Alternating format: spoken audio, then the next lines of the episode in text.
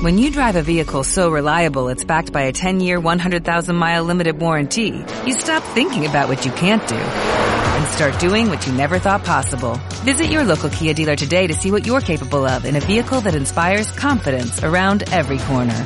Kia, movement that inspires. Call 800-3334-KIA for details. Always drive safely. Limited inventory available. Warranties include 10-year 100,000-mile powertrain and 5-year 60,000-mile basic. Warranties are limited. See retailer for details.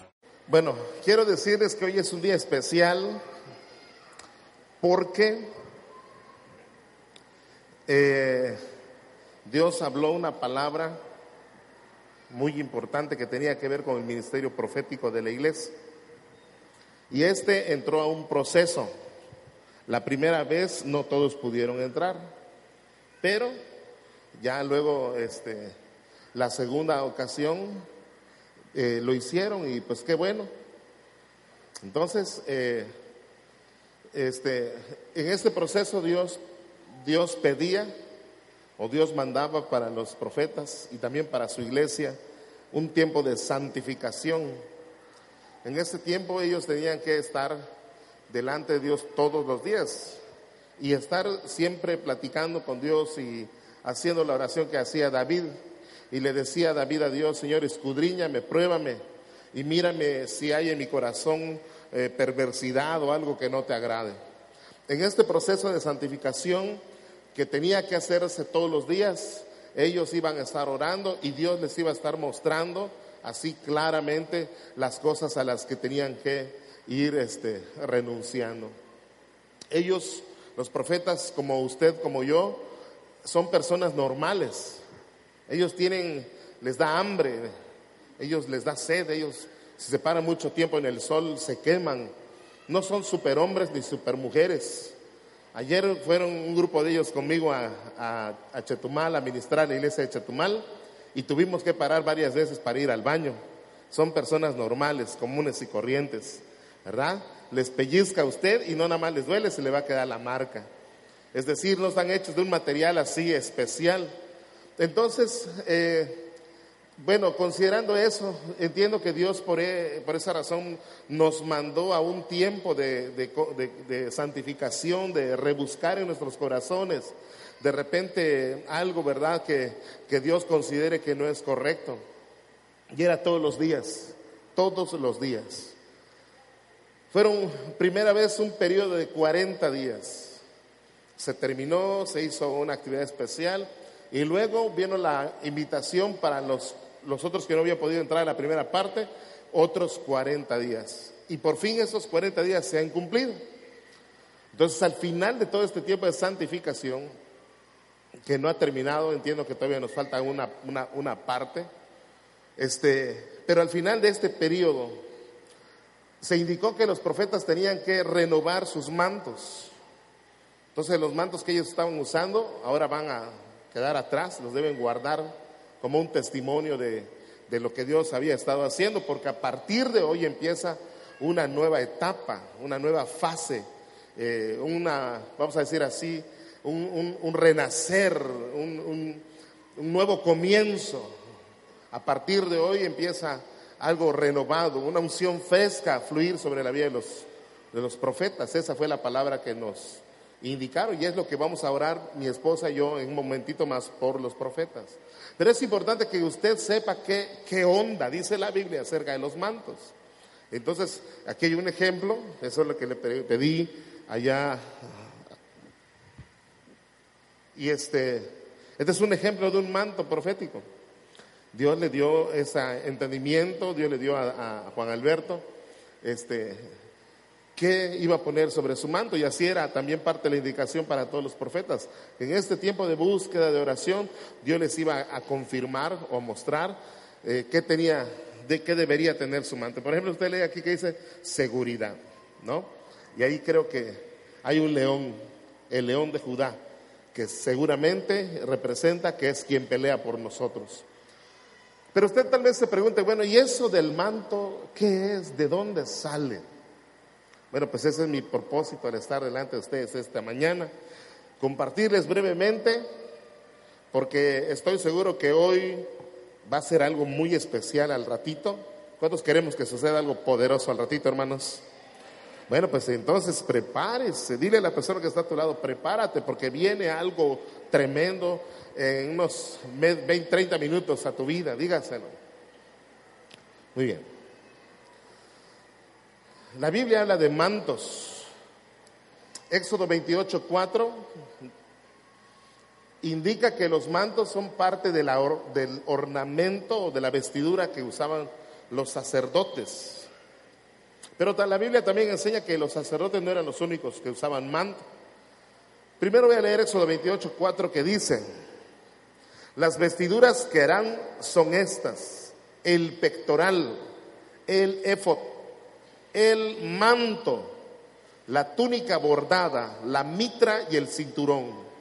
Hagan pues las vestiduras sagradas para Aarón, tu hermano, y para sus hijos, para que sean mis sacerdotes. Usted ve aquí que, que este, el manto era parte de la, del ornamento, de la vestidura de los sacerdotes. Como le decía hace un instante, encontramos que los sacerdotes no eran los únicos que usaban manto. Entonces, no hay un pasaje en la Biblia como este que diga específicamente y, el, y, los profetas eran un manto. Pero la Biblia enseña que los, los, profetas usaban mantos. Era algo importante, algo, era algo que se consagraba a Dios. Y ahorita voy a hablar más de eso, más de eso. Le voy a poner dos ejemplos. Este, Samuel tenía un manto. Samuel como profeta siempre tenía su manto. Él llevaba su manto a todos lados. Cuando Dios envía a Samuel para que hable con Saúl y, le, y, lo exhorte, y lo exhorte, este, Samuel se da la vuelta y Saúl lo alcanza y justamente agarra el manto de Samuel. Pero Samuel tiene bien agarrado su manto. Entonces Saúl jala el manto y el manto de Samuel se parte a la mitad. Entonces Samuel le dice este, a Saúl, así como rompiste este manto, así tu reino ha sido roto. Porque era algo muy importante el manto, ¿verdad? Tanto como, los para, tanto como para los sacerdotes como para los profetas. Era una herramienta, era parte de lo que Dios le había dado para ministrar. Es un ejemplo. El otro ejemplo es el de Elías. Elías tenía su manto, el manto de Elías. Y Elías tenía un discípulo. ¿Cómo se llamaba el discípulo de Elías? Eliseo, muy bien. Y Eliseo le dijo a Elías que no vaya a partir sin bendecirlo. Pero Eliseo, perdón, no era nada, nada, nada tonto, con el perdón de la palabra. Él quería algo especial, él quería una doble porción de lo que tenía Elías. Y este, el Espíritu lleva a Elías a varios lugares y Elías le decía a Eliseo, eh, quédate aquí porque el Señor me dice que vaya a tal lugar.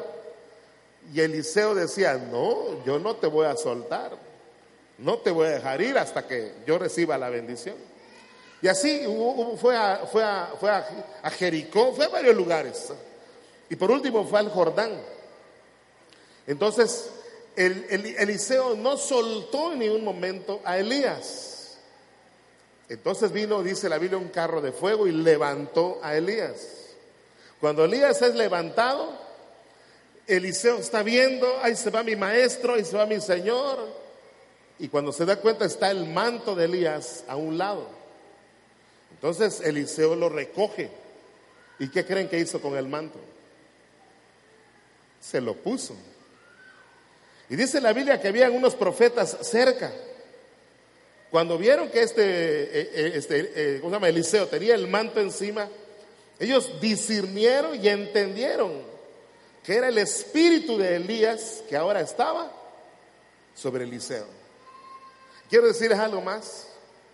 Cuando estaban allá del río Jordán, dice que estaban este, yendo hacia Jordán y, este, y estaban un grupo como de 50 profetas que los estaba observando.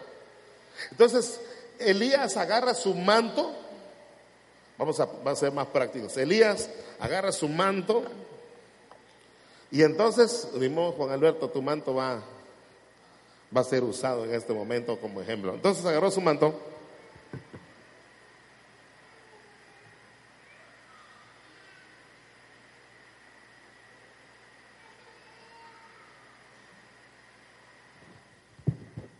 Como si lo enrollo se va a caer. Yo así me lo imagino. Entonces Elías agarra el manto, su manto, y golpea el río Jordán. ¡Pah! Dice la Biblia que cuando él golpea con su manto el río, este se divide en dos. Y por ahí pasó Elías con su discípulo Eliseo. Pero fíjate, resulta que ya les dije que pasa el carro de fuego y se lleva a, Elías. Este chavo Eliseo ve que está el manto ahí cerca de él, lo agarra, se lo pone. Y este, y entonces ahora Eliseo, como su maestro lo hizo, agarra el manto y golpea el río nuevamente. ¡Pah! ¿Y qué creen que sucedió? El río se volvió a dividir en dos. La unción que estaba sobre Elías ahora estaba sobre Eliseo. Le pasaron el manto a Eliseo. Entonces, este es el segundo ejemplo, pero este ejemplo lo vamos a tocar nuevamente en un momento más. Ahorita solamente es para ilustrar el hecho de que los profetas usaban un manto. Y este manto es muy importante, ¿verdad? Es muy importante. Porque este manto, voy a decirle dos cositas así, rápidamente. El manto representa cobertura. ¿Mm? El manto representa cobertura. Entonces es importante que nosotros aprendamos a ponernos bajo cobertura, que estemos bajo cobertura. Usted no puede andar este, como un llanero solitario. Los que andan como llanero solitario acaban siendo herejes, acaban enseñando doctrinas que no son de Dios, porque, porque no tienen una cobertura que les asesore, que les enseñe, que les diga esto está bien o esto está mal, o te tienes que ir por acá, no te vayas por allá. Entonces el manto representa cobertura. Dile a la persona que está al lado de ti, tú necesitas tener cobertura todo el tiempo.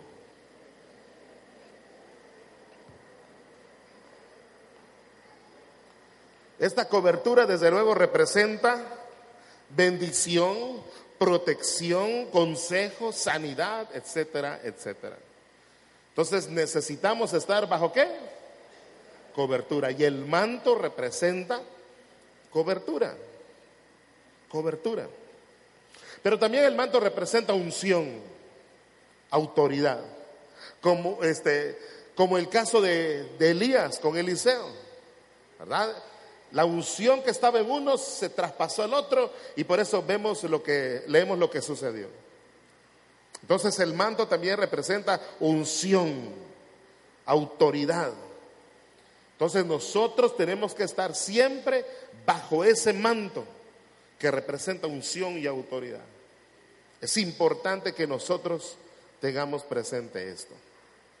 Es por eso que Dios mandó al equipo de profetas a un tiempo de santificación, dado la importancia, ¿verdad?, de, ser instrumentos en las manos de Dios, dada la importancia de fluir correctamente delante de Dios.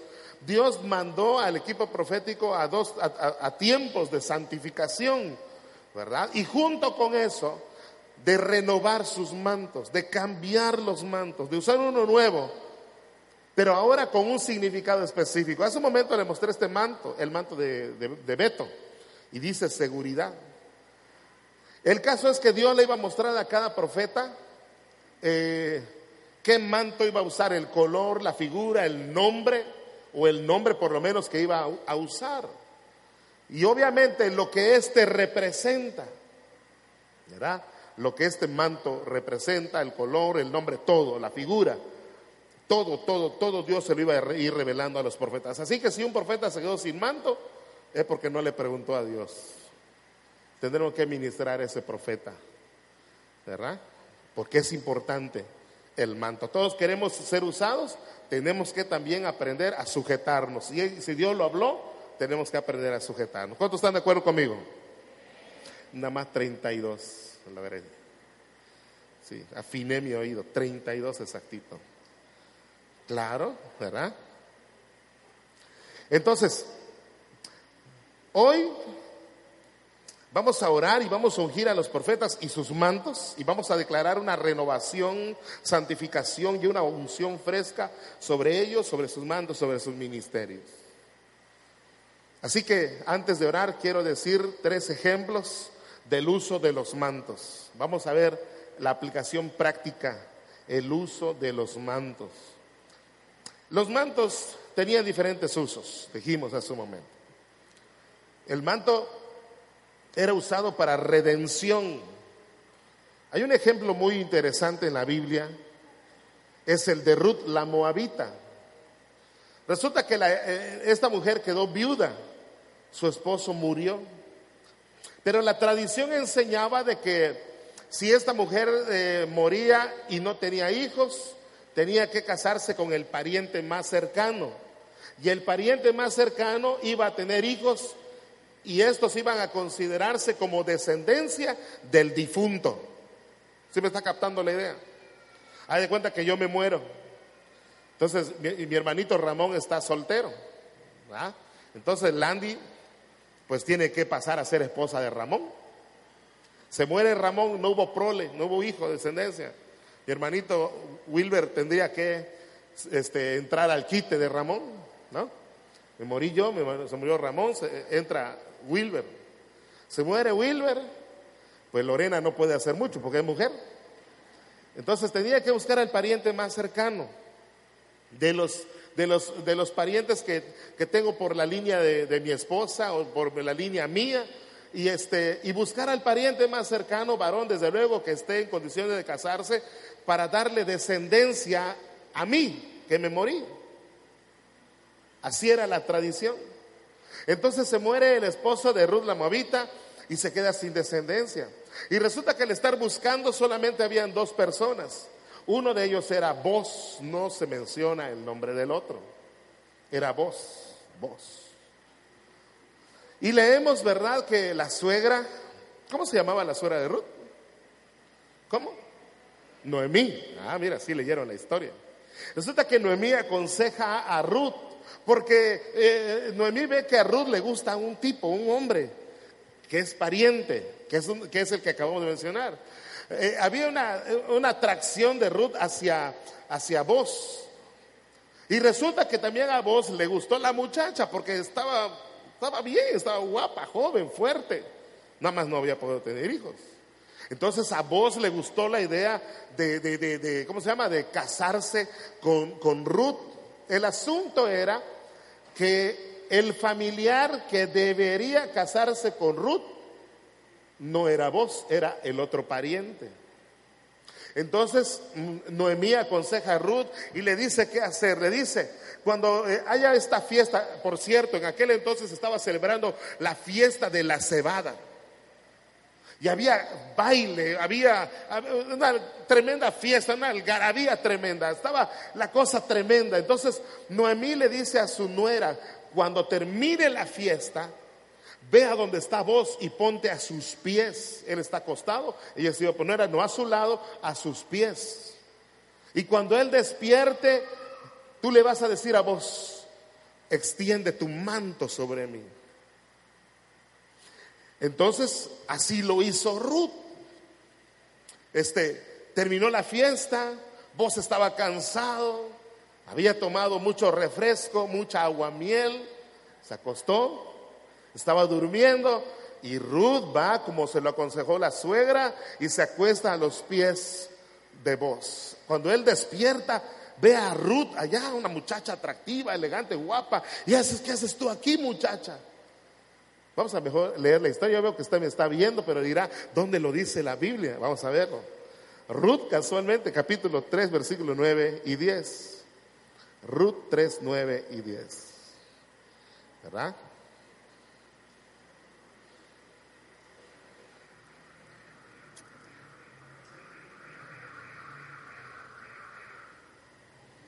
Entonces, él dijo, ¿quién eres? Ya les dije que él se despertó, ¿no? Ahí estamos.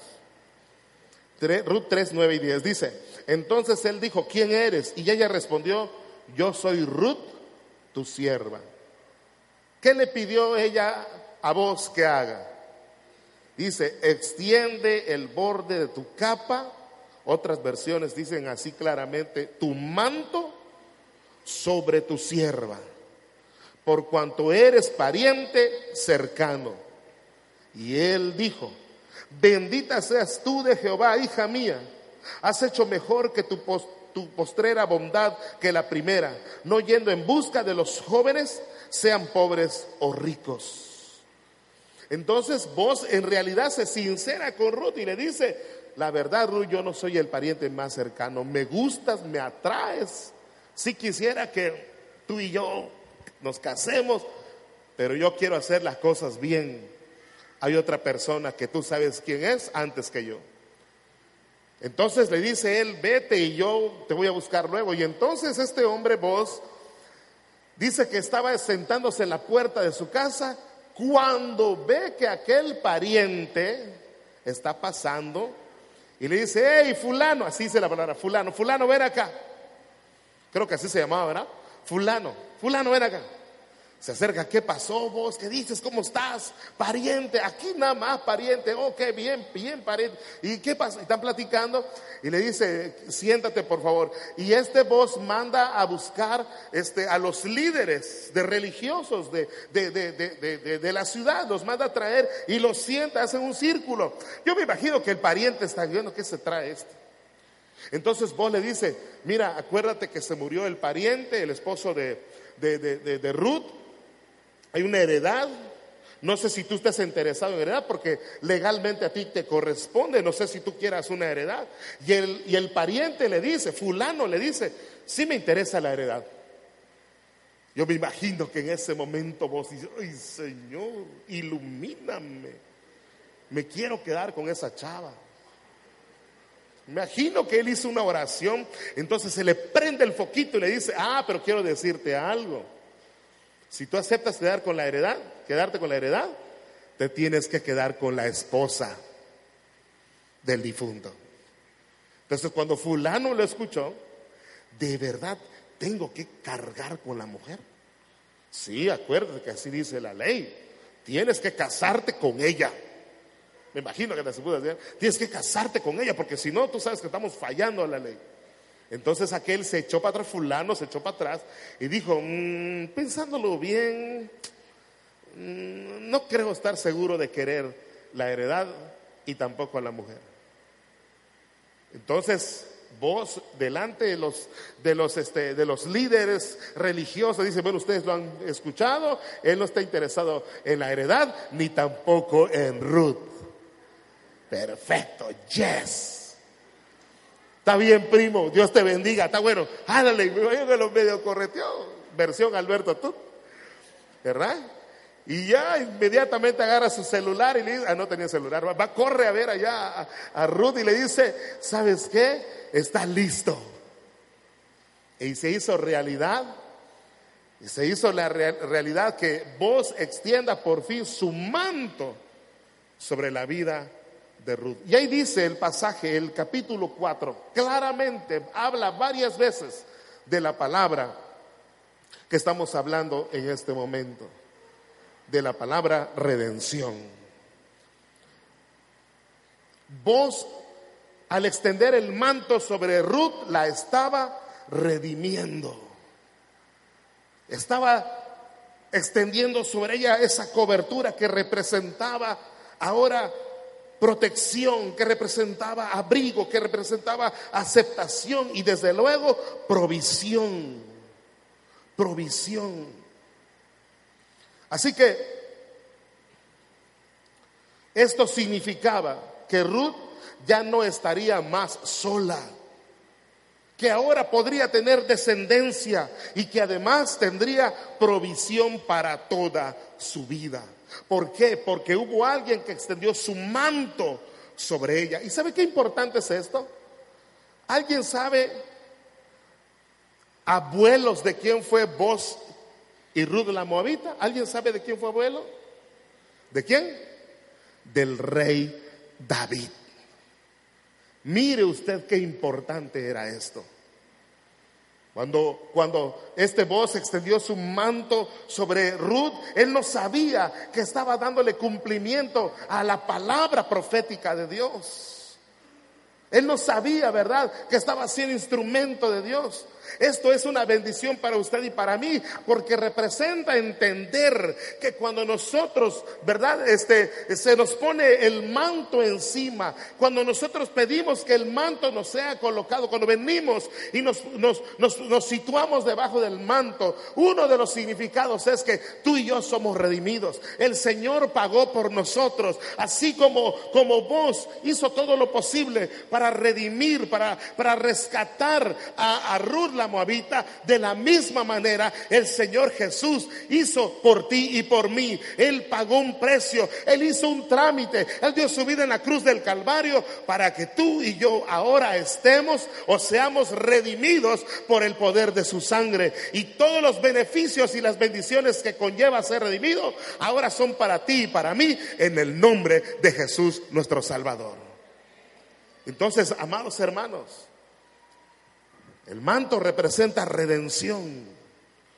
Dios quiere extender su manto sobre tu vida, porque redención implica protección, implica cuidado, implica provisión, sustento. ¿Cuántos en este lugar quieren que el manto de redención sea puesto sobre sus vidas? Aquí hay lugares, pero hay personas que están batallando con uno, en varios aspectos, como por ejemplo la economía como por ejemplo, como están batallando. Están batallando. Te voy a decir algo y te voy a hacer claro. A lo mejor tú hoy estás escuchando, entonces si yo paso y, oran por mí, yo soy redimido de, de la miseria, de la pobreza. Yo te quiero decir que así es. Pero quiero decirte también que si tú vienes y te pones debajo del manto, la oración de los profetas no es un no es como el toque de la varita mágica. Porque si tú eh, vienes, ellos te bendicen, declaran una palabra, pero tienes que entender que toda palabra es condicionada. Si me, me está captando la idea? Toda palabra que los profetas dan es condicionada.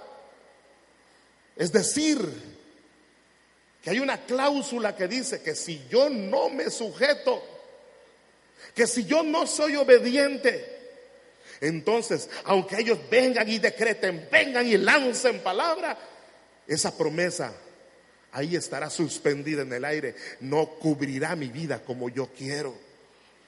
Muchas personas se quejan, yo ah, por mí han orado, Dios me ha prometido, Dios me ha, Dios me ha hablado, pero ¿sabe qué pasa? Les dicen una, les dan una, una receta, tienes que orar, tienes que ayunar, tienes que ir y pedir perdón, tienes que ir y hacer esto.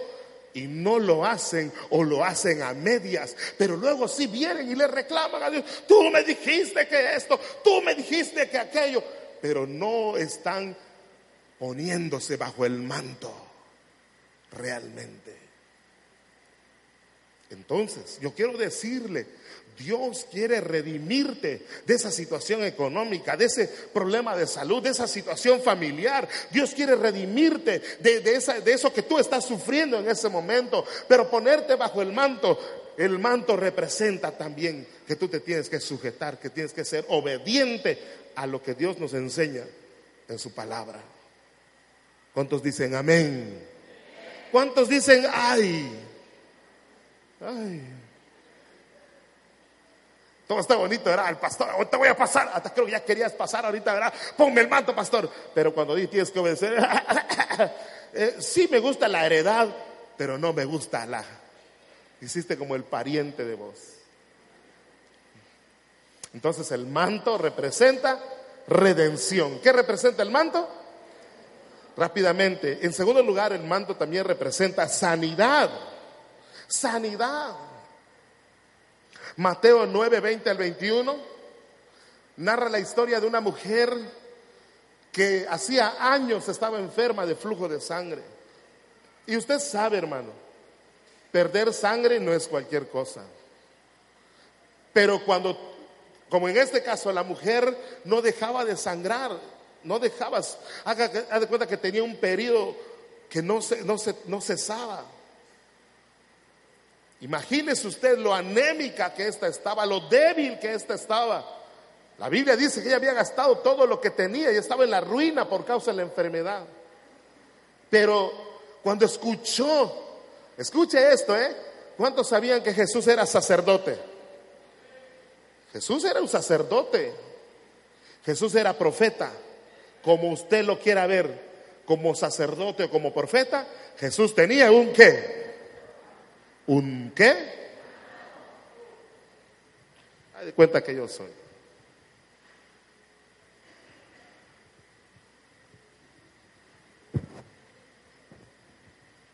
Chico este manto. Ahí está. Él está ahí con su mano. Él está enseñando, va a casa de Jairo. Vamos a casa de Jairo. Está Jairo por allá, vamos a casa de Jairo. De repente viene entre la multitud apretándole, empujándole. Qué tremendo. No lo agarraron su mano, no le tocaron su pie. ¿Qué le tocaron a Jesús? Su manto. Y él siente que alguien tocó su manto, no parte de su cuerpo. Siente que alguien toca su manto. Y él se voltea entre la multitud y dice, aquí hay gato encerrado. Alguien tocó mi manto. ¿Qué hicieron los discípulos? Señor, se fueron por la lógica. Y a veces, a veces que Dios ponga su manto de sanidad va sobre toda lógica, ¿verdad? Entonces los discípulos, ay Señor, sí, ya estás cansado, lo entiendo, Señor. Señor, te están apachurrando y tú dices, ¿quién me ha tocado? No, ten cuidado con lo que dices, Pedro. Porque poder fluyó de mí. Cuando aquella mujer que está entre la multitud escucha lo que Jesús está diciendo, ella sabe que no va a pasar desapercibida ante los ojos de Él. Y ella voluntariamente se acerca y dice, yo fui, Señor. Tú sabes en qué condición estaba yo. Y con trabajo me abrí paso entre tanta gente. Pero te doy gracias porque tú me salvaste y tú me sanaste. Jesús le dice, mujer, grande es tu fe, grande es tu fe. Has recibido como tú has deseado, porque has creído, porque has confiado. ¿Qué representa el manto en ese lugar, hermanos? ¿Qué representa el manto? Dígalo fuerte, ¿qué representa el manto? Dile a tu, hermano que está al lado de ti, ese el manto representa sanidad. El manto representa sanidad. Mateo 9, 20 y 21 específicamente es el pasaje cuando esta mujer se acerca y toca el manto de Jesús. Pero en Mateo 14, versículo 36, dice que le traían a muchos enfermos. Mire usted, mire usted lo que pasó. ¿Usted cree que pasó desapercibido el momento en el que esta mujer toca el manto, ella queda al descubierto y ella confiesa que ella tocó el manto y que ella tenía fe y recibió sanidad. ¿Usted cree que pasó desapercibido ese momento? Había muchos testigos oculares. Por eso leemos en Mateo 14, 36, que mucha gente lo vio. ¿Y qué fue lo que hizo la gente? Fue buscar a los parientes, a, los, a los amigos que estaban enfermos, que estaban lisiados. Y dice que los traían y tocaban el manto de Jesús y recibían sanidad. Mateo 14, 36. El manto representa, dígalo conmigo, ¿qué representa el manto? ¿Qué representa el manto? Sanidad. Si usted vino con algún padecimiento, usted tiene que creer, ¿verdad? Y usted va a recibir sanidad. Tercer ejemplo. El manto también servía o era usado para para señales, milagros y para impartir del Espíritu Santo. Segundo de Reyes 2.8. Segundo de Reyes 2.8. Búsquelo conmigo, por favor. Segundo de Reyes 2.8. Dice, tomando entonces Elías su manto, lo dobló y golpeó las aguas, las cuales se apartaron a uno y a otro lado, y pasaron ambos por lo seco. Así dice la escritura. Así dice la escritura. Mire el versículo 15.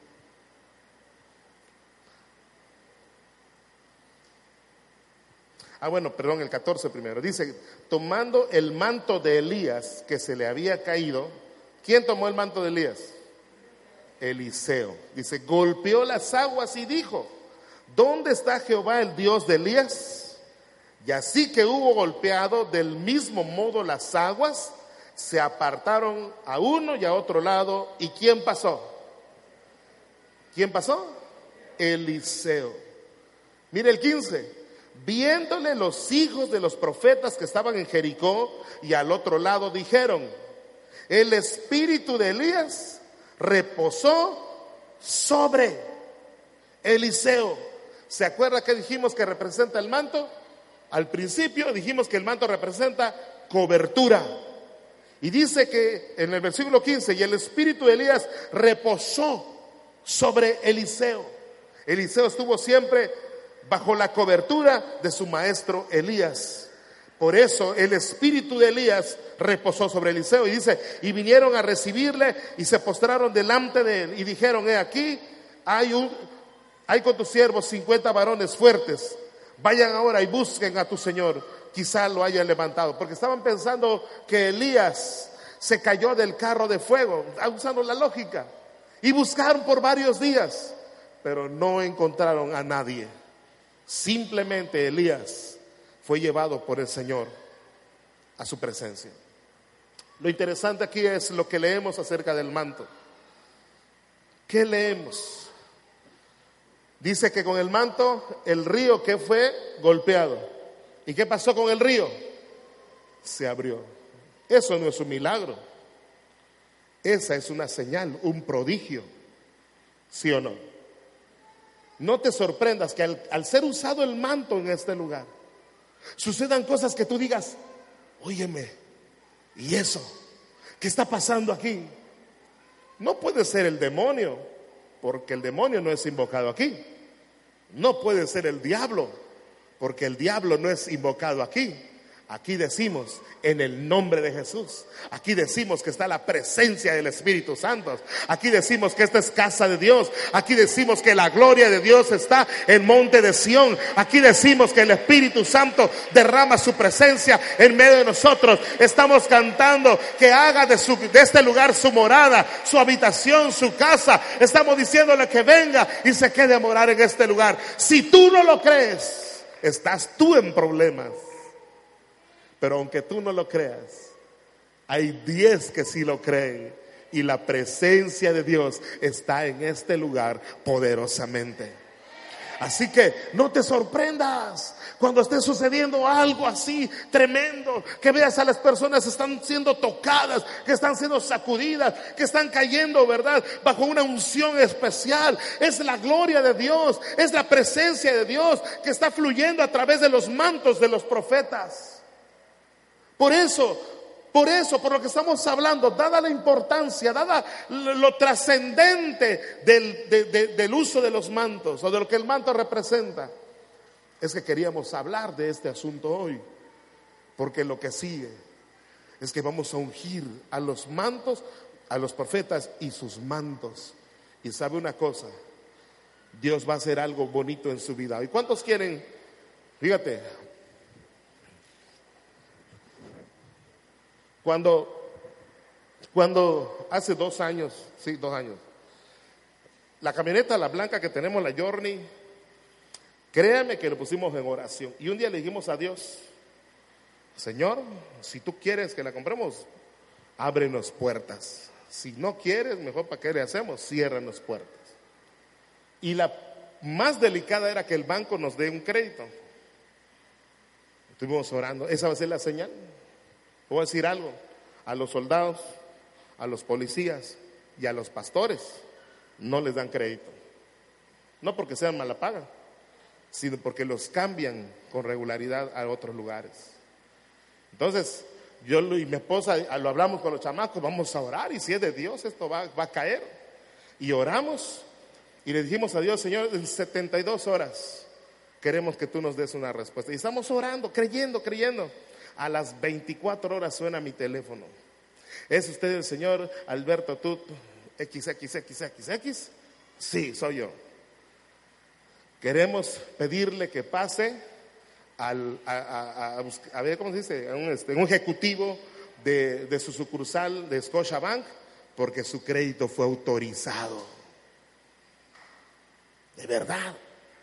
Voy al banco y me dice, me dice el ejecutivo, me presento, soy fulano tal, le digo de, de, qué se trataba mi visita, lo checó en sistema, efectivamente, su crédito fue, fue, autorizado desde el día de ayer. Así que fíjate, desde el momento que empezamos a pedirle a Dios una señal, no pasó mucho tiempo, no pasaron las 24 horas. Cuando yo me, me, me hablaron por teléfono las 24 horas y fui, me dijeron, desde ayer estaba autorizado su crédito. Así que vendimos la otra camioneta y dimos un buen enganche. Y, afortunadamente, ahora, ahora voy a esto, voy a esto. Déjese usted ya de la Journey. Ya tenemos la Journey. Gracias a Dios por bendición de Dios. ¿Usted cree que nos queríamos bajar de la Journey?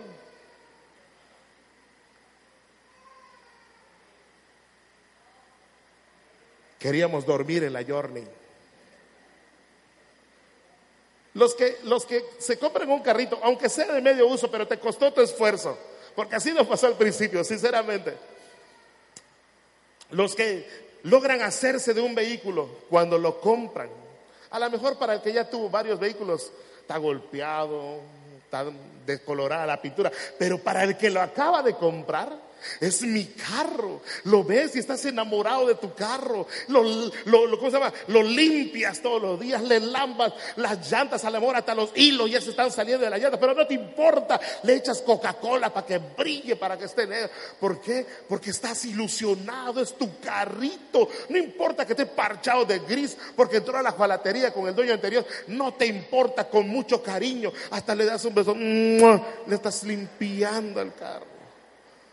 ¿Ah? Miren, no, no me deja mentir, los hombres le hablan a su carro. Los hombres le hablan a su carro. Te voy a reparar el clima, no te preocupes, bebé. Muchos hombres hasta le hablan con más cariño al carro que a su esposa. Muchos hombres atienden más al carro que a su esposa. Apenas le empieza a chillar la banda, no te preocupes, mi vida, te voy a comprar un tensor nuevo. A la hermana dice, mi amor, tengo dolor de cabeza. Ahí está la, ahí está la pastilla, ya la alacena, no molestes.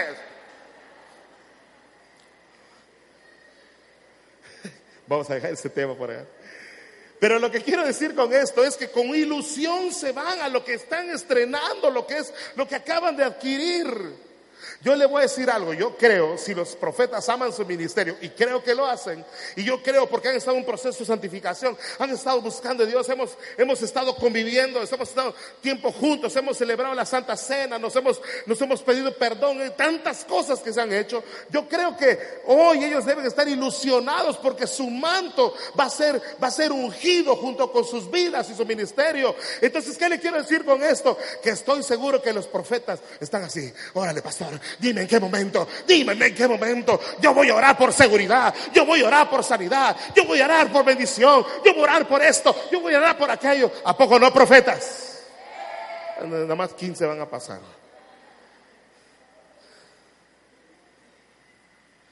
Si el profeta ama su ministerio, está desesperado. Ay, pastor, apúrate, paz, apúrate, estoy sudando frío. Ya quiero que mi, que mi manto sea usado y que la gloria de Dios corra. Y están ilusionados. Ahora, recuerden, el manto representa tres cosas, dijimos hoy. ¿Cuál es la primera? El manto representa redención. En segundo lugar, el manto representa sanidad. En tercer lugar, el manto también es usado para hacer señales, milagros, y ahí va uno que está en este mismo paquete, para impartir de lo que Dios le ha dado a uno, dárselo al otro, porque eso fue lo que pasó con, con Eliseo. ¿verdad? Él tomó el manto y él recibió la impartición de que lo que tenía su maestro Elías ahora estaba sobre ellos. Hay una impartición, una transmisión de los dones de Dios sobre la vida, en este caso de aquel discípulo. Así que hoy yo quiero que usted y yo atestiguemos, seamos testigos de que ungiremos los mantos y a los profetas. Pero yo quiero pedirle a los profetas un favor. Vengan acá adelantito, de, de frente a mí ahí, por favor, vengan aquí con sus mantos en las manos. Mi esposa se va a acercar ahorita porque ella y yo vamos a hacer esto. Dobla lo bonito, Juan Alberto.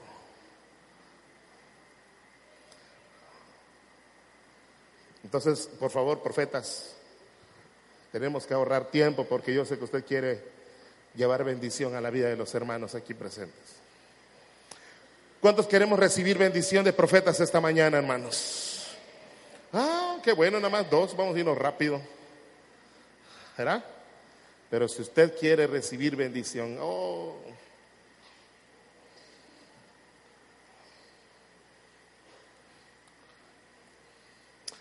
Bien, muy bien.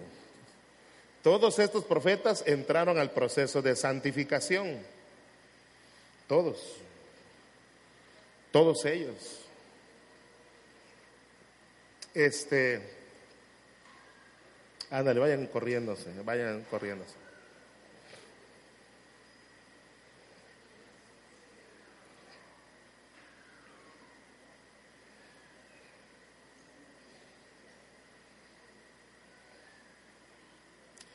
Le voy a decir algo, profetas, no eh, estuvimos vigilando a nadie si lo hizo o no lo hizo. Pero tú sabes que si no lo hiciste, te metes con el de arriba, no con nosotros, ¿verdad? Entonces yo quiero aprovechar y decir como dijo el apóstol Pablo cuando habló de la Santa Cena. En el libro de Corintios el apóstol Pablo dijo que el que participaba de la Santa Cena, de la Cena del Señor, indignamente, juicio comía y bebía para sí. Profetas, hoy hemos tratado de explicar que el manto es, es parte de la, vamos a decir así, de las herramientas que Dios te ha dado para ministrar al pueblo de Dios. Por consiguiente, quiero dejar claro, no es ese, no es ese trapo que tienes en tus manos, no es ese pedazo de tela.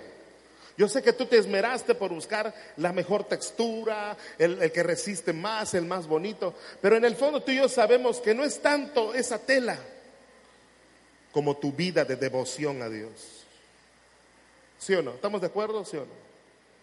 Entonces yo te quiero exhortar, profeta, a que honres a Dios con tu vida. Habrán ocasiones en que no te veamos, cuando estés en casa, cuando estés en tu trabajo, cuando estés en la calle, no te, no te podemos vigilar, no podemos cámaras por todos lados. Pero lo importante es que tú sepas y entiendas que donde quieras que vayas, tienes que honrar a Dios. Y te quiero decir algo, nadie se puede esconder a los ojos de Dios. Es infantil pensar que hay cosas que decimos, decimos o hacemos que Dios no, no, no sepa. Queridos profetas, ustedes saben que les aprecio, que les amo, que les queremos mucho mi esposa y yo.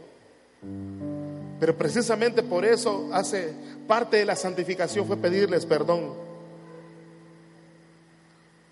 y comprometernos a hablar con quien de repente veamos que se desvía del camino. Entonces yo les exhorto, profetas, en el nombre de Jesús Honren el, nombre de Dios. Y cuando usted coloque ese manto sobre alguien, cuando usted ponga ese manto sobre alguien, Dios le va a respaldar, Dios le va a usar, el poder de Dios va a fluir para redención, para sanidad, como señales y prodigios, o incluso para impartir para quien lo necesite. Y tantas otras aplicaciones que tiene el manto. Porque estoy seguro que en el tiempo que estuviste orando, Dios te dio una palabra, un significado para el color de tu manto o para la palabra que escribiste. Cuando tú uses el manto, si este manto está respaldado por tu búsqueda de Dios, por tu devoción a Dios, cuando uses ese manto, lo que tú escribiste, lo que Dios te mostró, te reveló que escribas, va a suceder en aquellas personas, va a hacerse real en aquellas personas, porque tú estás siendo fiel y leal a Dios. Así que hermanos profetas, queremos orar por ustedes. Yo le quiero pedir, iglesia, para los siguientes minutos, tenga paciencia, porque vamos a estar orando por cada uno.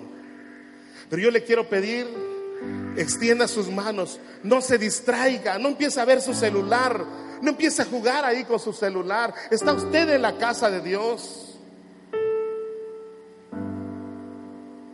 Bueno, eso creo yo, pero usted no lo cree. Pues. Ahí está el problema, ¿no? Entonces usted que está en su lugar, ahí en su lugar, le voy a pedir que haga una oración. Escuche qué oración va a hacer. Mientras la música suena y a lo mejor este, ellos, Darwin pasa a cantar con las chicas, los varones del grupo de alabanza, mientras ellos están cantando alguna adoración, haga dos, una de dos cosas o las dos cosas. Una, adore a Dios. Déjese, déjese llevar por la adoración. Uno. Y número dos, o número dos, Dígale a Dios, Señor, bendice a los profetas. Que sean que sean hombres y mujeres fieles a ti. ¿Cómo te gustaría que oren por ti? Pidiendo lo mejor, ¿verdad? Bueno, pues te invito a que pidas lo mejor para los profetas.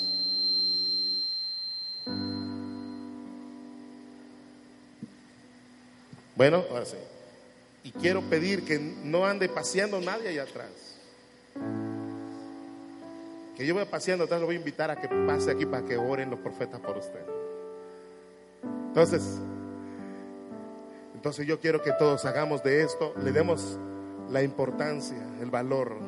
Es Dios quien está, Dios quien está moviendo las cosas, es Dios quien está obrando. Dejemos que Él haga su trabajo dejemos que haga lo que quiere hacer con nosotros. Entonces, una de dos, adore o u ore por los profetas. Pídale a Dios, Señor, bendícelos. Que como dice el pastor, sean fieles a tu palabra. Respáldalos. Que sean de buen testimonio. Que amen tu nombre. Etcétera, etcétera. O las dos cosas. Adore y luego ore o ore y luego adore. Pero no se quede ocioso. No estés viendo tu reloj. Cuando tú vas al cine no estás viendo tu reloj. Bueno, sí ve tu reloj porque quieres que empiece la película. Pero no te importa cuánto tarda. Hoy es un día especial, hermanos queridos. Yo le invito a que cierre sus ojos. Cierre sus ojos. Y si puede usted, extienda su mano hacia aquí los profetas. En el nombre de Jesús. En el nombre de Jesús. Y vamos a estar orando por cada uno de ellos.